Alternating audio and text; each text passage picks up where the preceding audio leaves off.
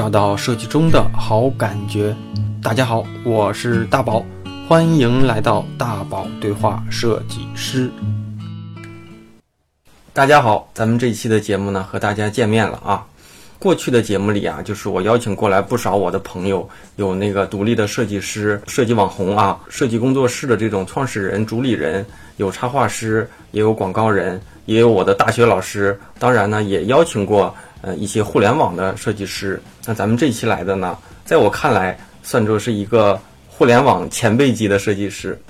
想邀请他来呢，主要是因为他是咱们国内三大互联网公司 BAT 当中的。百度工作了很多年，那现在依然是一个活跃在一线设计里面的一个设计师，互联网老司机啊。第二呢，就是他是我的邻居啊，我们住在同一个小区里，所以呢，作为这个邻里啊，总该互相走动走动嘛。所以好不容易跟他约了一个时间，我们拖拖拖拖到现在，能把这个这个时间给约好了啊。我们一起可以坐下来聊聊设计行业，那聊聊设计师这个职业啊。前阵子呢，就是总有人说我跟嘉宾在聊天的时候。总会抢话，总会打断别人说话啊！可能我自己也没有感觉到。后来听的时候，我也觉得我说话还是挺着急的。那这一次，我慢慢的来，争取少的打断对方，少说一些，能够让我的朋友多聊一聊，尽量不打断啊。那先让何老师给大家打个招呼。嗯，大家好。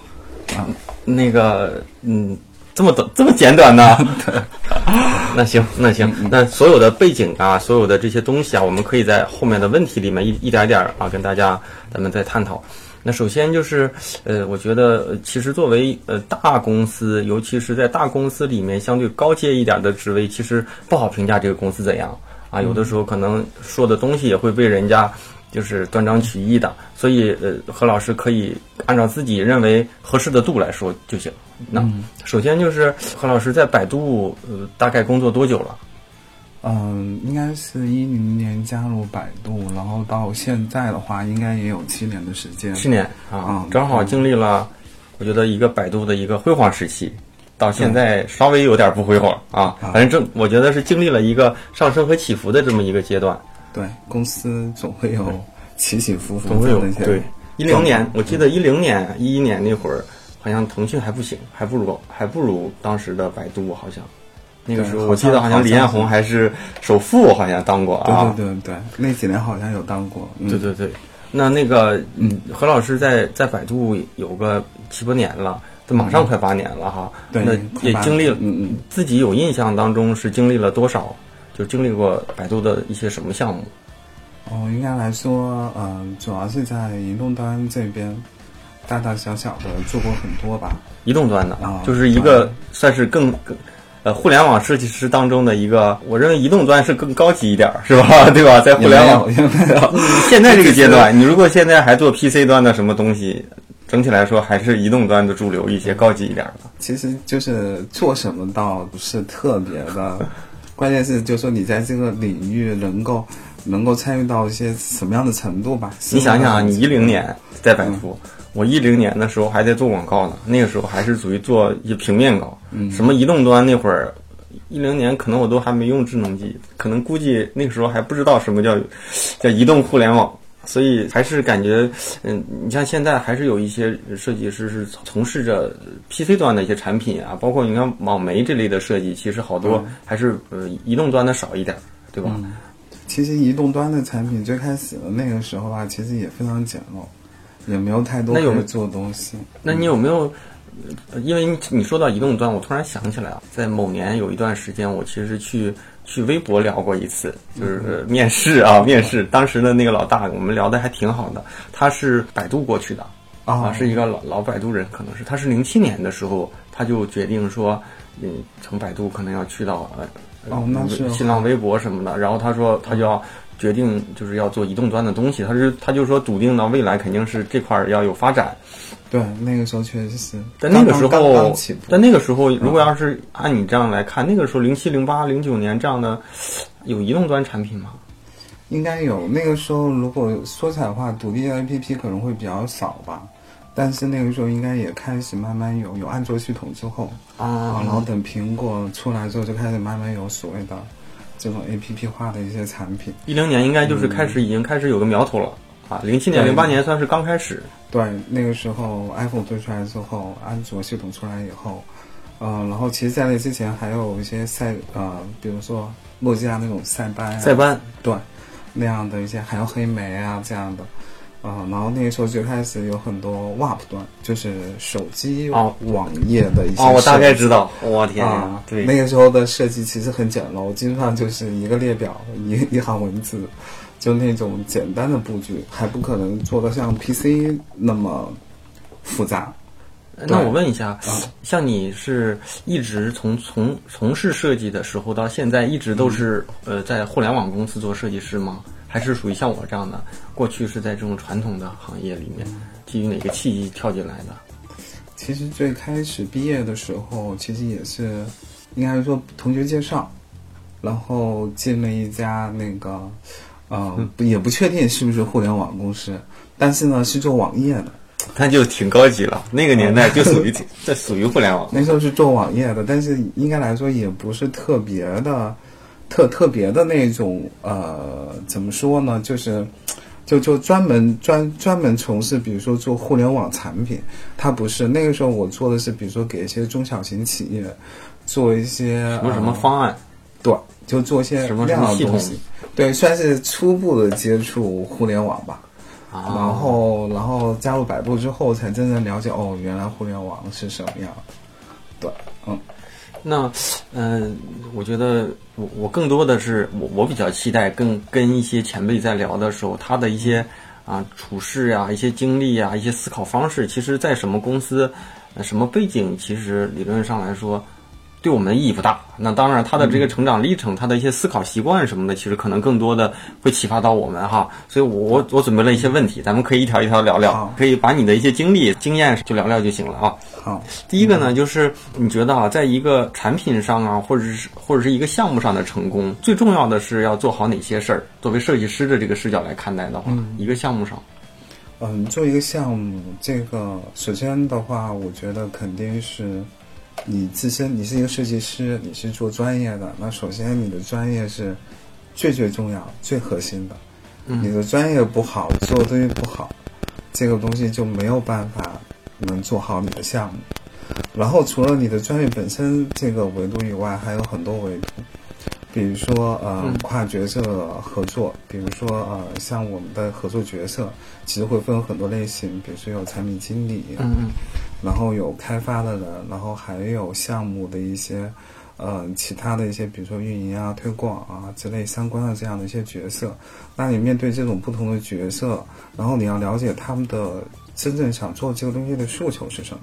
就问题的本质。对问题的本质，比如说产品经理，他可能对项目上面他会有一些规划，然后你必须要了解他为什么要做这样的一个产品，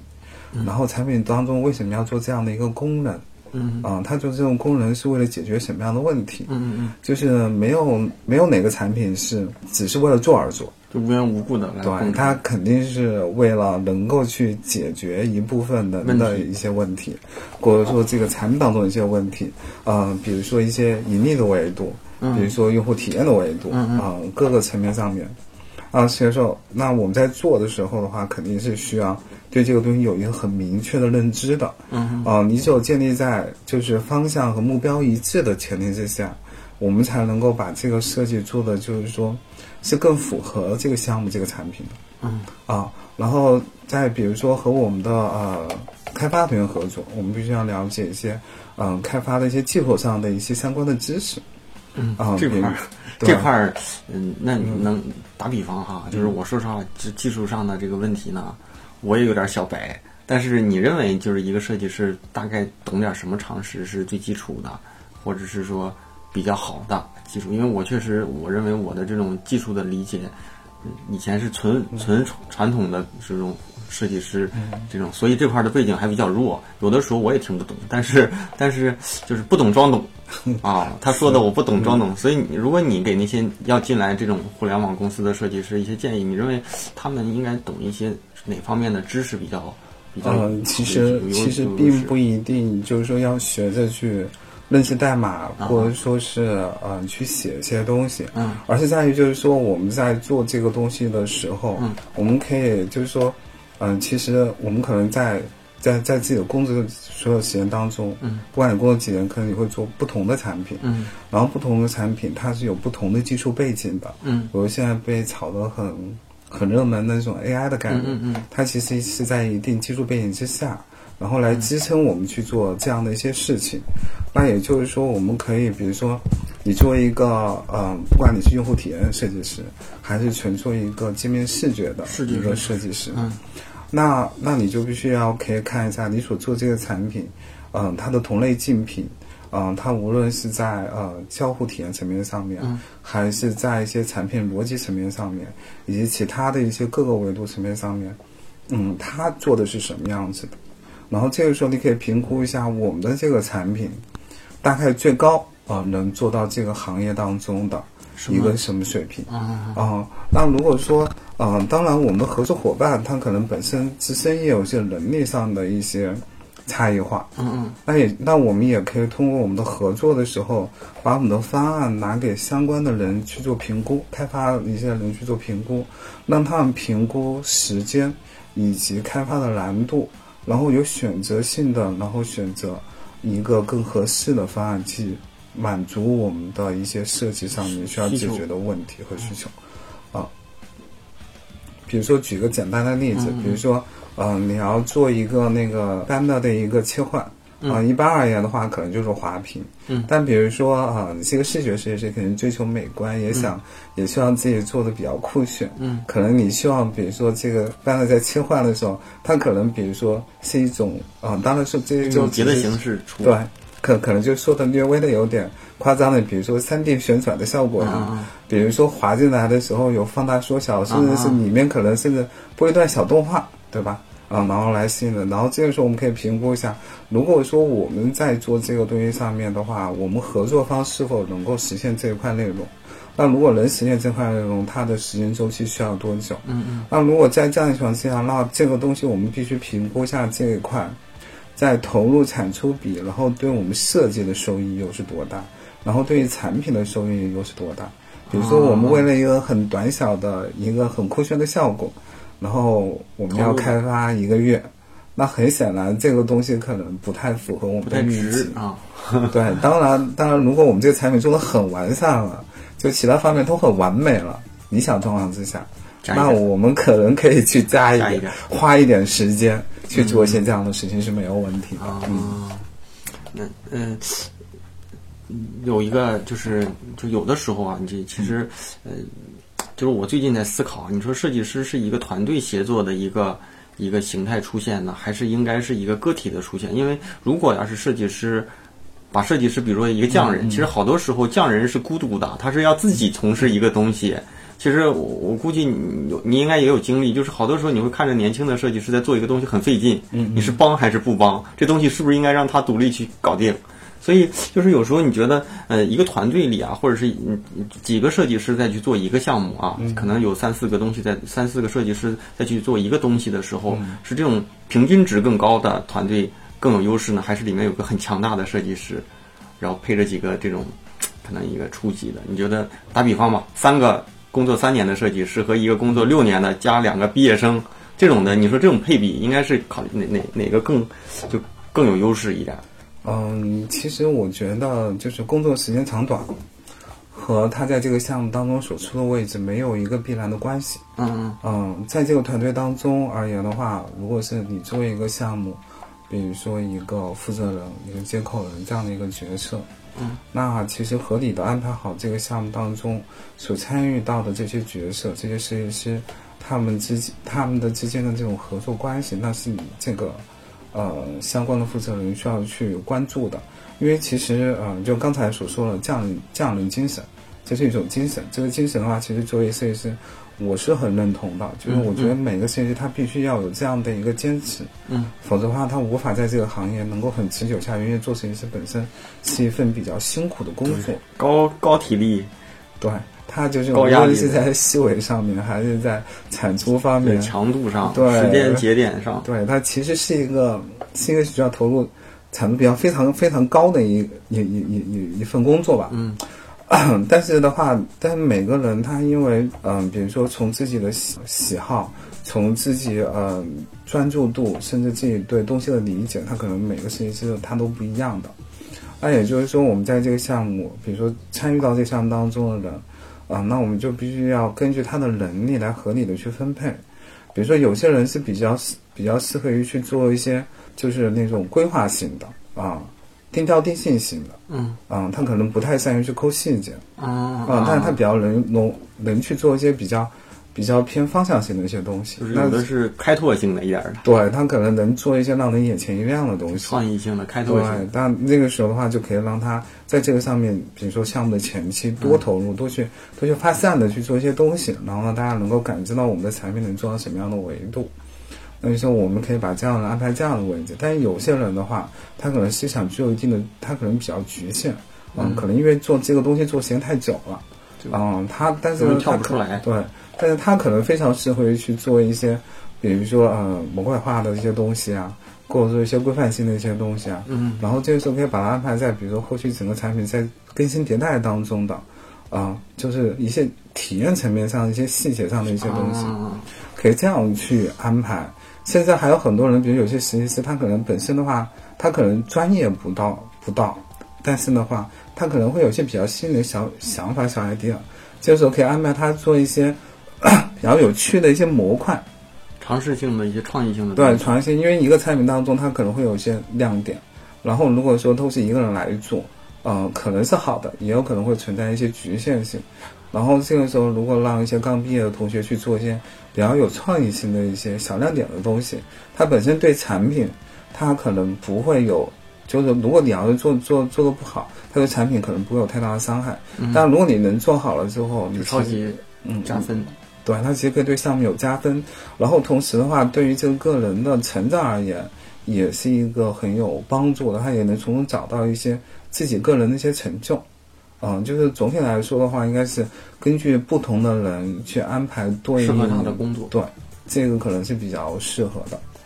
那那你说到这个新人哈，那嗯就是这个我感觉是喜好不同啊，就是你是一个对对设计的掌控欲强的呢，还是说嗯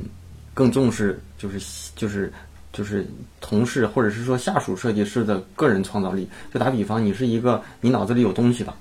你你是希望他去完全的，或者是说接近于完全的去还原你的想法的那种，还是希望说你先你先去想按照你的来，然后最后你你的跟他的想法是不一样的，但你也能接受。你觉得你是哪类的？我觉得这个应该不分好不好，可能是我觉得这两个不应该来说是独立来看的，应该应该怎么说呢？就是说，呃，首先项目为先，就是所有东西都是我们始终是围绕这个项目、围绕这个产品的。嗯，呃，那就是说我们产品目标啊、然后产品的受众人群，嗯，然后这些设计的话，不是说呃是我我定义的，比如说我我我喜欢复古的，我就我就要求大家都做复古的。然后比如说对啊，就是你不是这样的人，对我不是这样的人，但是但是我但是肯定作为一个设计师，不管你是工作十几年、二十年还是一两年，他肯定都有自己喜自己的喜好自己的喜好。那怎么样？就是说让大家的喜好始终围绕一个主要的一一根线，或者说一个主轴去转，转起来。这一点的话，我觉得是作为一个老设计师或者说是一个项目的核心负责人，他应该去学会学会，他应该知道怎么去把控，啊，也就是说，呃，我们在做这个设计的过程当中，呃，关于定调定性这个问题，啊、那其实是还是来自于项目本身对于这个项目的一个诉求，啊、它不应该是我的个人意见，也不能说是你们是这个团队当中核心牛逼设计师的一个个人的一个。但是但是你看哈，我感觉啊，你看现在市面上，嗯，苹果是一个风格属性比较明显的一个，包括你看后期在国内的这个锤子，我觉得里面好多呈现的东西是，呃，或者是老罗，或者是老罗下面的那个设计师去喜好审美出来的东西，就是。就是我可能就认为我的想法比比你们的那些人更正确，那大家只要按照我的想法完善，这东西肯定就他可能会认为这个东西就没问题。可能也有一些人是这样，但我感觉我问你这个问题的时候，我在反思我自己，就是我可能是偏我就这样一点点，但是可能没有那么极端。就是这个东西，因为我可能现在的工作里面运营跟视觉的东西多，就是这个东西虽然没出来，我也不知道应该是什么样，但我大概知道应该是那个方向。但是有时候吧，不见得别的方向就不对，但是别的方向我可能怕这个东西，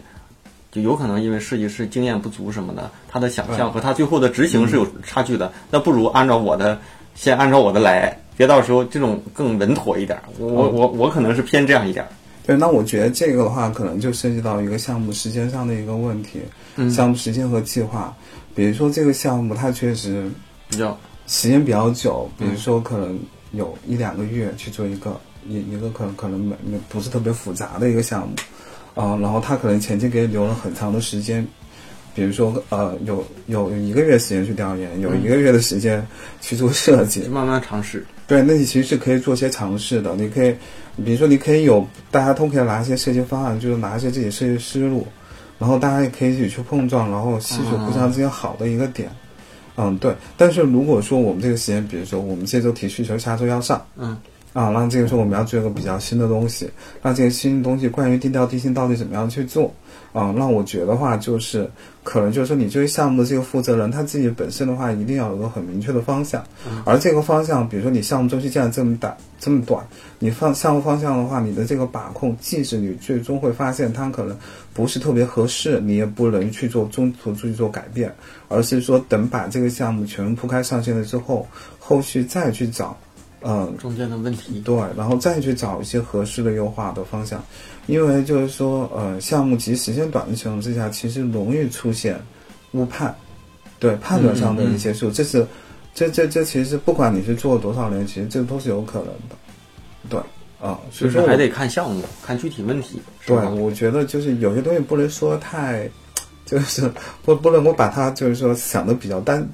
单一的一根轴上的东西，它可能是存在很多方面。就是其实，那我的听下来，我的感觉就是，嗯，你你如果要是这个问题，你的处理方式还是看具体的问题，有可能会比较那个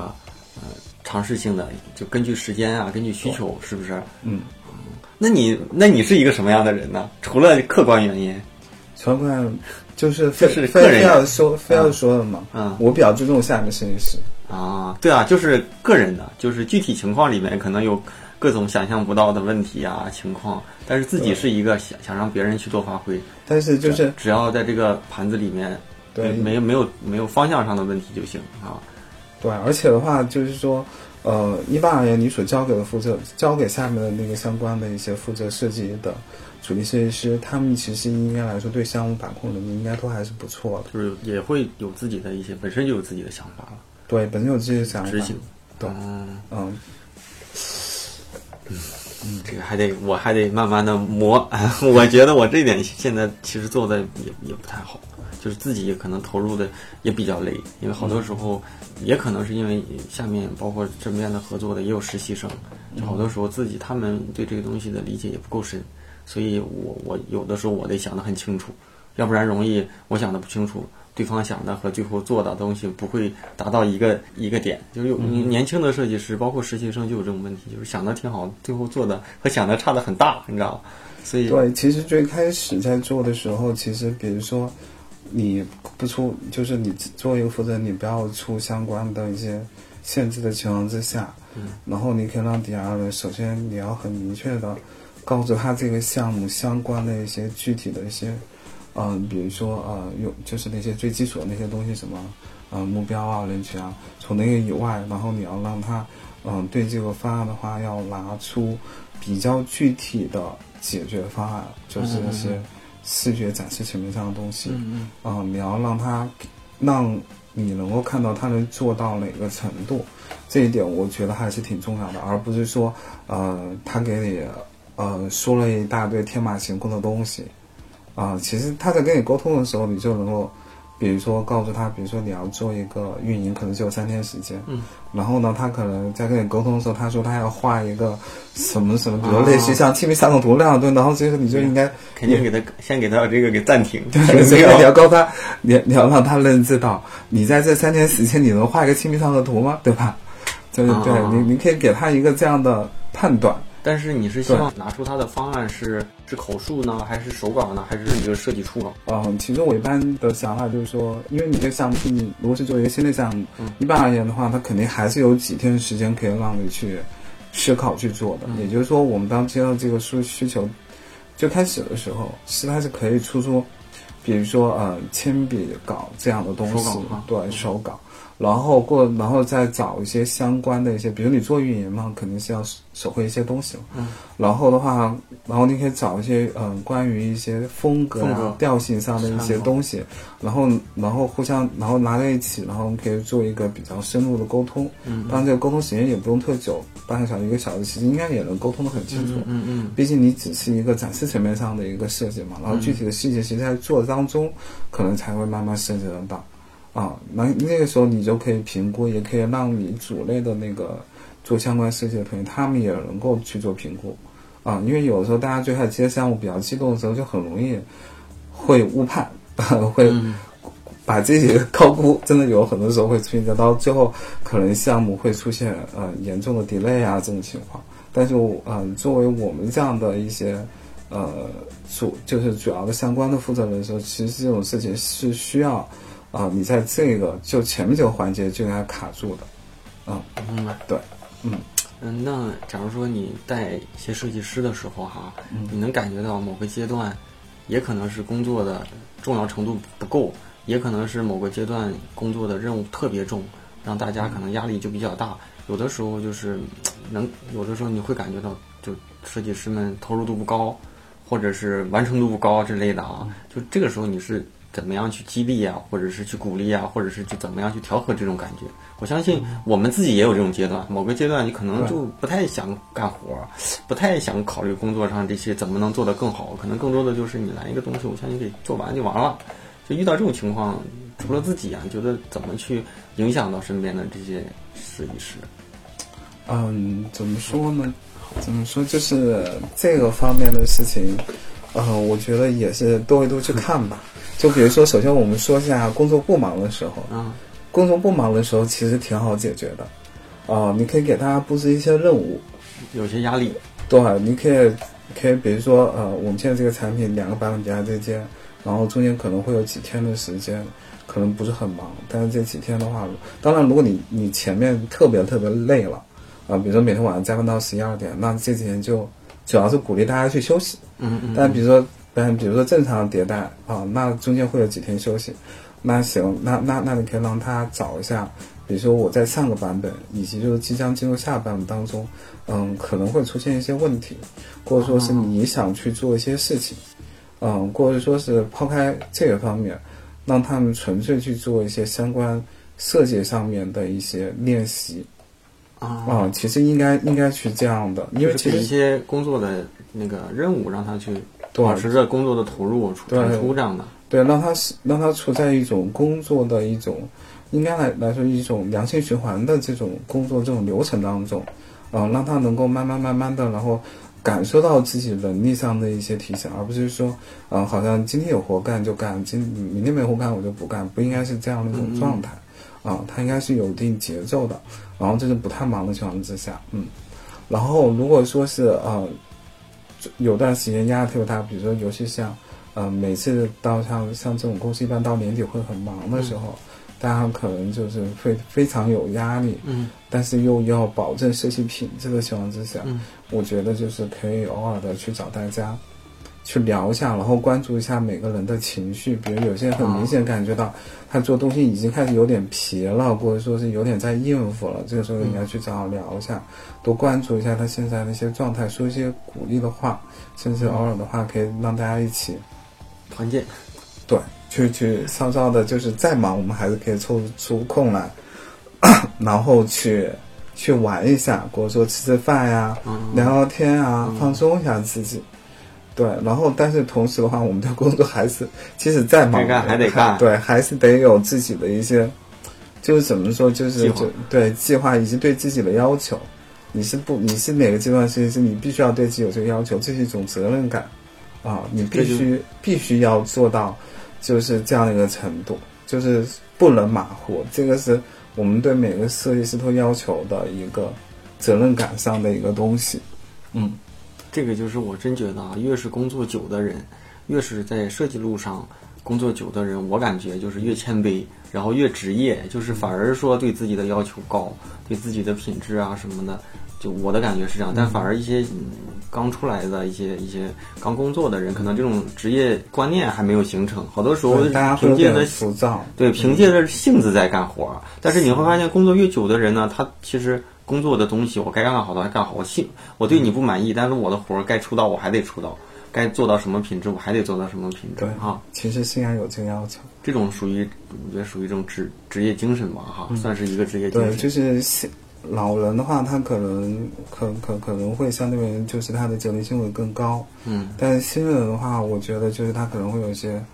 比如说可能投入不不不是特别多呀，或者说是有的时候会有些偏激啊，容易出现一些问题啊。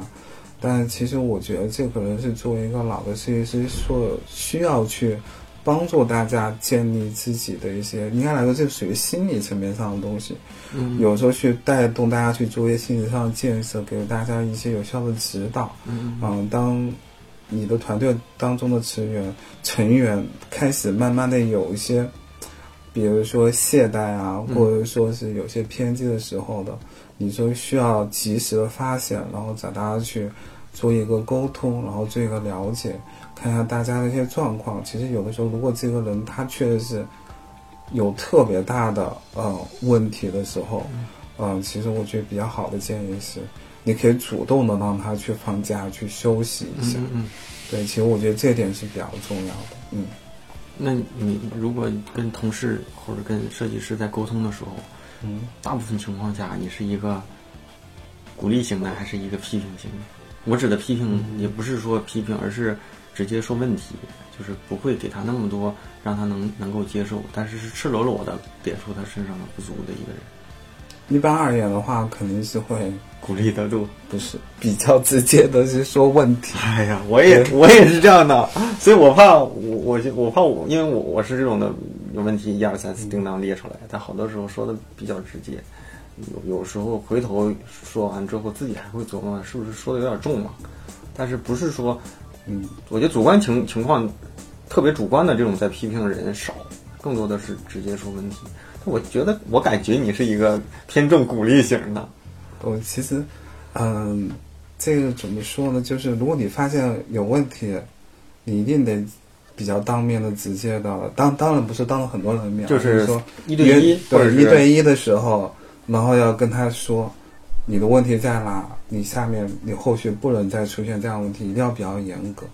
啊，你不能够，因为你不能够让你团队的永永远营造在一个，比 如说好像大家感自我感觉都很好的状况，出了问题也不知道。对吧？因为他自己得不到提升，而且到时候比如说年底的时候，啊、你你会发现，哎，为什么有些人好像就是绩效很好，有些人绩效好像不好，嗯，对吧？然后有时候大家心理上会出现一些落差，其实是不好的。你要指明你的他的问题，以及你会给他制定一下他的，比如说未来的一段时间的一些规划呀、嗯要达成的目标啊，让他有一个方向可以去去努力去做好。嗯，那当然的话，就是说，呃，就是说你作为一个相关的一个老设老司机，你自己的心态肯定要很好。呃，你在所说的话当中的话，你在做沟通当中，你应该是更多的是站在事情本身，就事论事儿。对，就事论事。因为有的时候，如果你要情绪比较激动，然后底下人也会出现一些问题，那你很有可能就会从事情，然后到个个人攻击个人，成个人，对，这是啊很有可能的。因为嗯这个事情有时候会比较难以界定，嗯，嗯，自己平时会因为工作或者是跟同事，就是假如说在沟通的时候，或者工作上对某个人的工作不满意而发火吗？发火的话应该是还好，就是会比较严厉的去说，啊、一般而言是这样。如果你要实在是 憋不住了，其实比较建议的是暂时不要去沟通。对，如果你发现有情绪，我觉得这就是一个自我的，呃，应该对我觉得这就是自我的一个能力上的一个培养吧。就是说，嗯嗯，就是就是人不可能不发火，因为人是有感情的嘛，七情六欲什么都有。那也就是说，如果你特别生气了，或者说你对于某一个事情，你会发现，哎，好像你的这个看法会导致了对这个人有看法的时候，嗯，这个时候的话，我我的建议是，这个时候不要去找当事人去沟通，而是说你自己先调整一下，然后让自己觉得自己能够站在一个客观的维度去评估事情的时候，就先缓缓。对，就是你有时候自己也需要缓一下。就比如说，有时候我跟底下人沟通，其实有时候下面有些同学会会跟我发火，啊，哦，有人会跟我发火，但是但是就是你作为一个负责人，其实你要承受这样的压力，但是我觉得你不能够去对底下人去发火的，啊，如果你要发火，你要说的比较难听，那你要首先你要想明白，你是不是站在事情本质上再去讲这个问题，而不是说 而不是说你就觉得很烦躁啊什么的七七八八的。那如果要是在在 现在，假如说你想象的时候，就是站在问题的本质上，嗯，会发火吗？或者是你发过那种对着员工就是不那种不会不会，那你啊 这点还是挺厉害的。对我我我，因为我觉得这是一个对，这是一个职业性的问题。这跟那个，比如说你跟家人相处那种还不太一样。对，这这种他有时候，比如说和和家人或朋友在一起，有时候会生生气啊什么的。但这但是你在工作作当中上就是。克制住。对，这是两件事情。对，这是要分开的。嗯那你，我就我突然又想到一个问题，就是我日常在琢磨的一个问题啊，就就这周我就反复就问我自己很多次啊，就是你如果你身边有你你你接触的设计师哈，你觉得你最接受不了设计师的哪个缺点？设计师的就是缺点，就是你最接受不了，假如说你你招来了哪个人，然后你觉得哪一点你是能容忍的，哪一点你是真，后来你会发现三番五次的这样的问题，你是最容忍不了的。嗯，我觉得最不能容忍的应该是敷衍吧。嗯，就是就是工作态度。工作态度，就是我问了一个我的朋友和同事，他他说的啊特别，他就是说活儿不好，活儿不好，干不了活儿。我觉得活不好吧，这个就是第一和经验有关。我觉得当然和这个人他本身的能力，对理解啊，就是接受啊、学习啊，可能这个方面能力都有关系。但是我很怕的就是说，呃，你不管说什么，然后他可能就是哦都好好好，但是呢，他就不愿意投入。就是一看就是这东西不是他的最努力出来的东西，对而是一个呃就是一看就是对付着做的一个东西。对我很怕遇到是这样的，但比如说有些他可能活是不太好，但是毕竟的话，在你的这个团队当中，你不可能只有一个设计师，可能你下面会有很多设计师。嗯，那我觉得可以就是说，根据这个设计师的能力，先去匹配他对应的工作。嗯啊，然后如果然后你可以让他，你可以告诉他目标。嗯嗯然后当他能力开始变得比较好的时候，然后再协调对应的工作、匹配的工作去做。嗯，这样子就是还是尽量是给他一段成长期，对哪怕说这个阶段水平一般，但是嗯，就是给他一个自我提升的一个机会。如果一段时间还不行呢，那可能该放弃放弃。我我其实我个人是因为我的个性，我是不喜欢放弃任何人的。对对我个人是不喜欢，但是你这是人也知道公司对公司公司会对这方面有一些要求，对、嗯公司会对这方面要求。毕竟毕竟你看公司一旦大了之后，肯定是需要鼓励更优秀的人，嗯嗯，淘汰一些可能不太优秀的。我觉得咱们这些公司倒还好，我觉得最激进的公司应该像华为这样的啊，就是不行马上就不讲人情，就马上该走就走有的公。司这样。对我看华为是那种，只要你肯拼，肯只要你肯努力，你肯定就会有真是有真金白银的那个收收入，但是又不能会有那种在这里闲着养老的这样的人。我觉得华为啊，相对来说比较激进一些，狼性文化。对，但是咱们这些还好啊，其实从公司生存角度而言，确实应该是这样的。嗯，但是其实我们大多数，至少我的环境当中，大家还是比较怎么说呢？还是其实是一个比较温暖的一个环境，就对大家都还算很不错的。嗯啊、就就就是有会有很多政策，嗯然后去做一些激励，绝对不可能说，比如说你能力不行，立马就把你怎么着，还是会给个时间，给个机会让你去，呃，去提升对，嗯去调调整整。就比如说像刚才也提到，比如说你要是这个人的工作状态实在不行，他可能会有一些，比如说一些家庭原因啊，或者一些自身的原因啊，嗯我我们可以，我们反正我们对这个要求就是说，嗯、还是要从每个人就是他自己呃出发，然后为他去考虑一下，然后给他一些时间，让他自己去去能够有机会去转换一下心情也好，努力提升一下自己也好啊。对，我觉得互联网公司，咱们这些公司人情味儿还挺挺对，其实这一点是比较好。包括我觉得现在我看认识的一些百度的朋友，现在好多设计师啊，都是就都是比较好在百度有好多年。就是你看前几年那种一两年换一下，一两年换一下的，现在越来越少了，好像一一是可能行业现在大背景也没那么说随便换换就能找到更好的。第二就是可能好多人还是觉得沉下来，嗯，遇到一个自己的认为好的公司，还是应该去去好好多待一待啊，沉淀一下。我觉得如果你要是一个职场新人的话，就是你想多试试，那这个无可厚非，每个公司都去做一做，我觉得没什么问题。当你工作一到到一段的时一段时间之后，你会发现，频繁的换工作，其实你的个人能力是很难得到提升的，不加分。嗯，对，还是建议的话，就是每个新人的话，就是他工作到，至少的话，就是他自己，我觉得每个人自己可以评估嘛，在自己合适的阶段的话，该怎么样，你每一步应该做到哪个程度，其实自己应该，应应应该心里本身也有个计划。我我再提一个问题呢，这个问题就是经常我被问到的，一个就是有很多小的设计师小朋友。嗯，他可能刚入行呢，基础和能力不够，然后他就进了一些小公司，但是他就会说是进入一家小公司去去当一个什么都在参与的这么一个人呢，甚至有些公司叫用户体验设计师，那这个用户体验就就是其实隐藏着你要做运营，你要叫做产品，你要做交互，甚至你还得没准还得当半个产品经理的这种工作。啊，我觉得是很好的。那这种的小公 小创业团队。嗯，可能也没有什么设计师，就一两个人。但是这种成长很快的。还有一种呢，就是他说，还是说建议是去进一家大公司。大公司比较系统。对啊，你你有一些朋友是，嗯，可能一直在小公司这样的做，对。他他认为他他好像什么都会了，但是呢，你会发现他做的东西在每个层面看都不算是都达到一个，都没有那个高度。对，所以这样的话。其实你的建议是什么？我建议就是说，如果你在小公司的话，不要急。就是你在小公司的话，你能接触的东西比较多。如果你接触比较多，这个时候是一个很好的机会，你可以看一下你擅长做什么，或你想做什么。啊，对，你可以看一下，比如说，比如说你要觉得你很擅长的，比如说过你很喜欢去做一些运营方面的一些东西，啊，一些设计创意层面上的东西，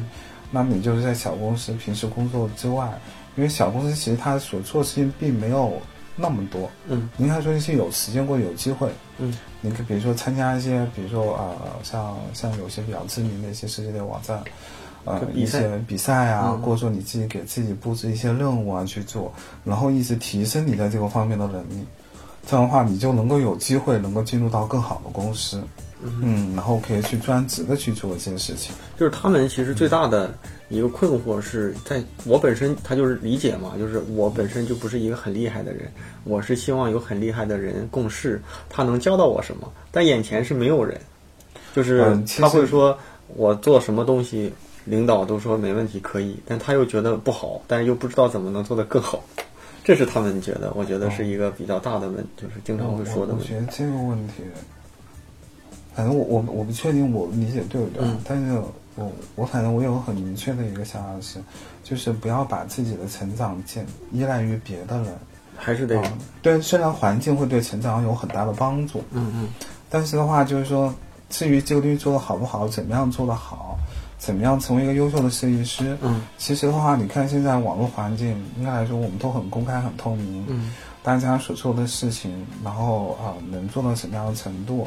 嗯，最你您可以，比如说你你其实在网上随便看一下，搜一搜，你就能看到很顶尖的设计师他做的是什么水平。嗯，然后你可以对比一下你自己做的东西。就就是现在想获取到最最新鲜、最优秀的东西的方式越来越简单了。不像我们以前不买一些什么年鉴，也看不到什么优秀的东西。对啊，对啊，那个时候你是以前那个就是年代，你见不到好的东西，嗯，你不知道自己差距在哪，你可能会对我自我感觉很好。但现在你其实很容易，尤其是我觉得做设计的，你的美感在那个位置，你很容易看到你的差距在哪。嗯啊，然后如果说你要觉得确实是你一个人每天始终也琢磨不出来，嗯，那我觉得反正有那么多团体，有那么多呃一一些可以供你交流的一些呃论坛啊也好啊，网站也好啊，APP 也好啊，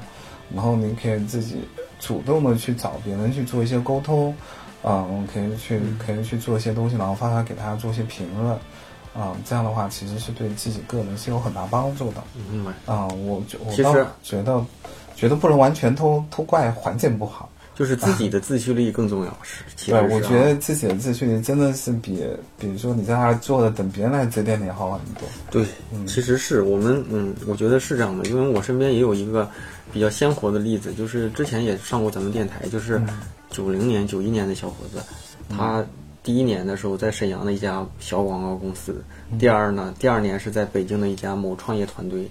当时他就公司的工作一般，就是环境什么一般，他就是私下里自己去临摹、自己去练习、自己去比赛。一年之后，从北京一小团队嘎干到杭州，直接去阿里了。而且在阿里总部，而且他的东西完全都不像一个工作两三年的设计师做的东西，而且完全也没有去去去身边也没有什么就是那种大团队的人、牛逼的人去带，全是靠自己。然后现在也也还都挺好的，是，其实学历还不太好，关键人家 小小朋友是个？中专好像还是什么的，，哦那真的这种挺厉害的很胆识，包括说他当时面试的那个进去的一个一个一个一个一个契机也比较，就是属于那种毛遂自荐的方式，就是人家阿里招聘他直接闯过去自己去面，然后也也去，而这故事挺挺挺，就是挺那个什么的，挺有故事的，但是确实也挺励志的嗯，对确实还是那句话，建立在活好上面，首先得手艺手艺是不错，剩下的就是但是你那个专业上的这个好，纯靠自己凭着练。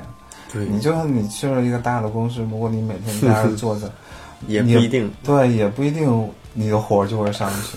对。对，这其实和和环境确实有一点关系。就比如说你的环境当中大家都特别牛逼，嗯那那你这个环境你待着你也不可能差，对吧？对你再差有也不可能比一般的那样差。但是的话，你要想做到那种比较好，嗯那你真的得很大的努力啊。对，还得看自己，其实哈。是，然后最后咱们这一期的上半场啊，最后一个一个问题，就是，嗯，我相信你身边有接触过那种设计师。我以前公司以前的公司里也有这样的设计师，就是工作就是专业能力不错，但是太有个性了。就比如说有个我以前遇到过同事，就是一女孩儿，人家上午就不来，人就下午来，但是人家走的也不早，人家就走的也很晚。但我们公司当时的规定是九点半要入要要就是要打卡，然后要签名，你晚了要罚款什么的。人家女孩儿就是你罚不罚，你罚你就罚，你不罚无所谓。然后人家就基本上是下午来，晚上走或者半夜走。但是你这种怎怎么办？就是它有一，毕竟一个体制都有一个纪律啊，就是这是一个问题，包括还有一些问题，就是，嗯，我不知道，肯定是有有有那种不太按体制出牌，但是人家的呈现又不错的，这种你怎么你你怎么办？你是给他们只要把工作做好，其他的东西我们都可以适当的包一包呢，还是说有什么办法能把这样的事儿慢慢的给给给避免掉？我觉得就还是在于沟通吧。我觉得就是说，嗯、我觉得这是一个思维转变的一个过程。嗯就可能对于他而言，他想找的是，嗯、更舒适、更适合自己的一个工作方式。嗯嗯，但是的话，毕竟每个公司他对这个嗯工作是要求是不一样的。嗯啊、那也就是说，嗯、我们必须要让他意识到，他是在一个团队，在一个 team 当中，嗯，嗯去合作的，不是他个人的工作室啊或什么情况，需要长期的跟他去沟通。当然，这个事情的话，不是说，呃，去做一个非常硬性的要求过什么样的一个东西，而是在于就是说你怎么样，就是去说服他，让他理解你在这个团队当中应该怎么样去做。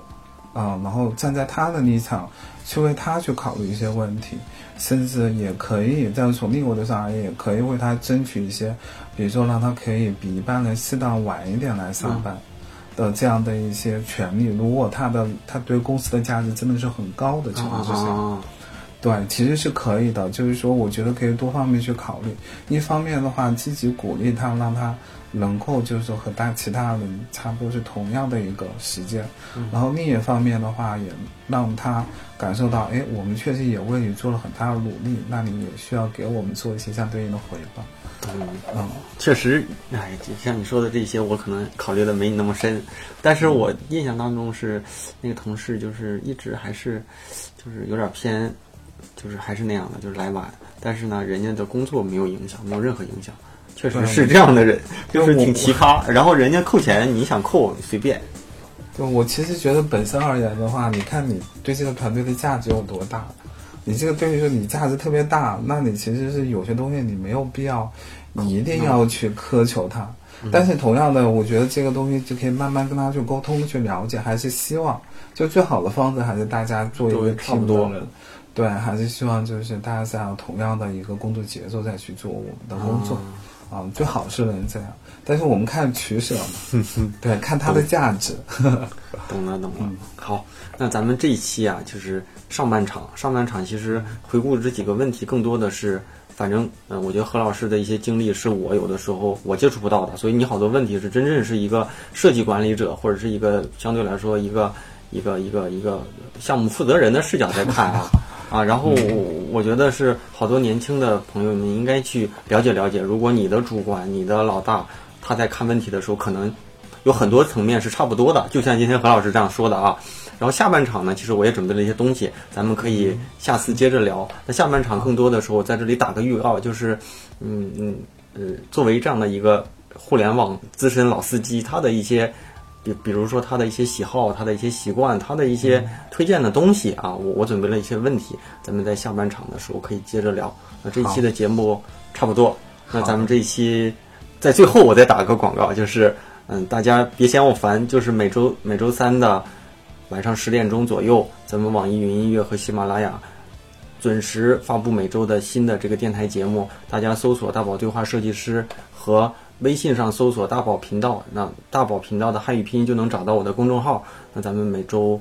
每周三见啊！那咱们这一期的节目就到这里，拜拜，拜拜，下期见。下次再见啊！再见课堂上，老师说写信，写给未来的自己。握着笔，想了千言万语，最后只剩心虚，写不出骄傲的字句，写不出满怀的期许，写满了很多疑惑和问题，写满年少的身影。坐下吧，一起写封信，写给未来的自己。望穿了多少春来冬去，跋涉光年的距离。我写了很多的问题，像一首自己的主题曲。未来你会做着什么事情？听着怎样的歌曲？小心翼翼学会长大，头破血流了吗？奋不顾身了吗？做了喜欢的事吧？能不能找到他？陌生世界虽然很大，一个人也会好吧？习惯寂寞了吗？孤单声音不再害怕，呐喊就有回答。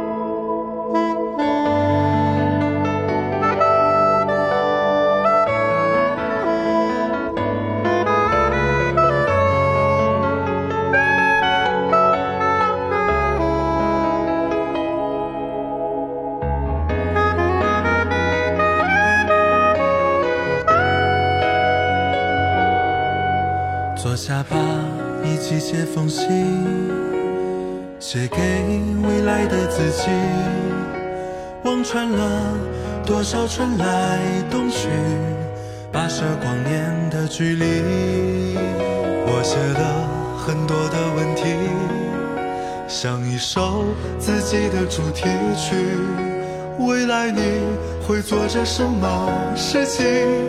听着怎样的歌曲？小心翼翼学会长大，头破血流了吗？奋不顾身了吗？做了喜欢的事吗？能不能找到他？世界虽然很大，一个人也会好吧？习惯寂寞了吗？孤单身影不再害怕，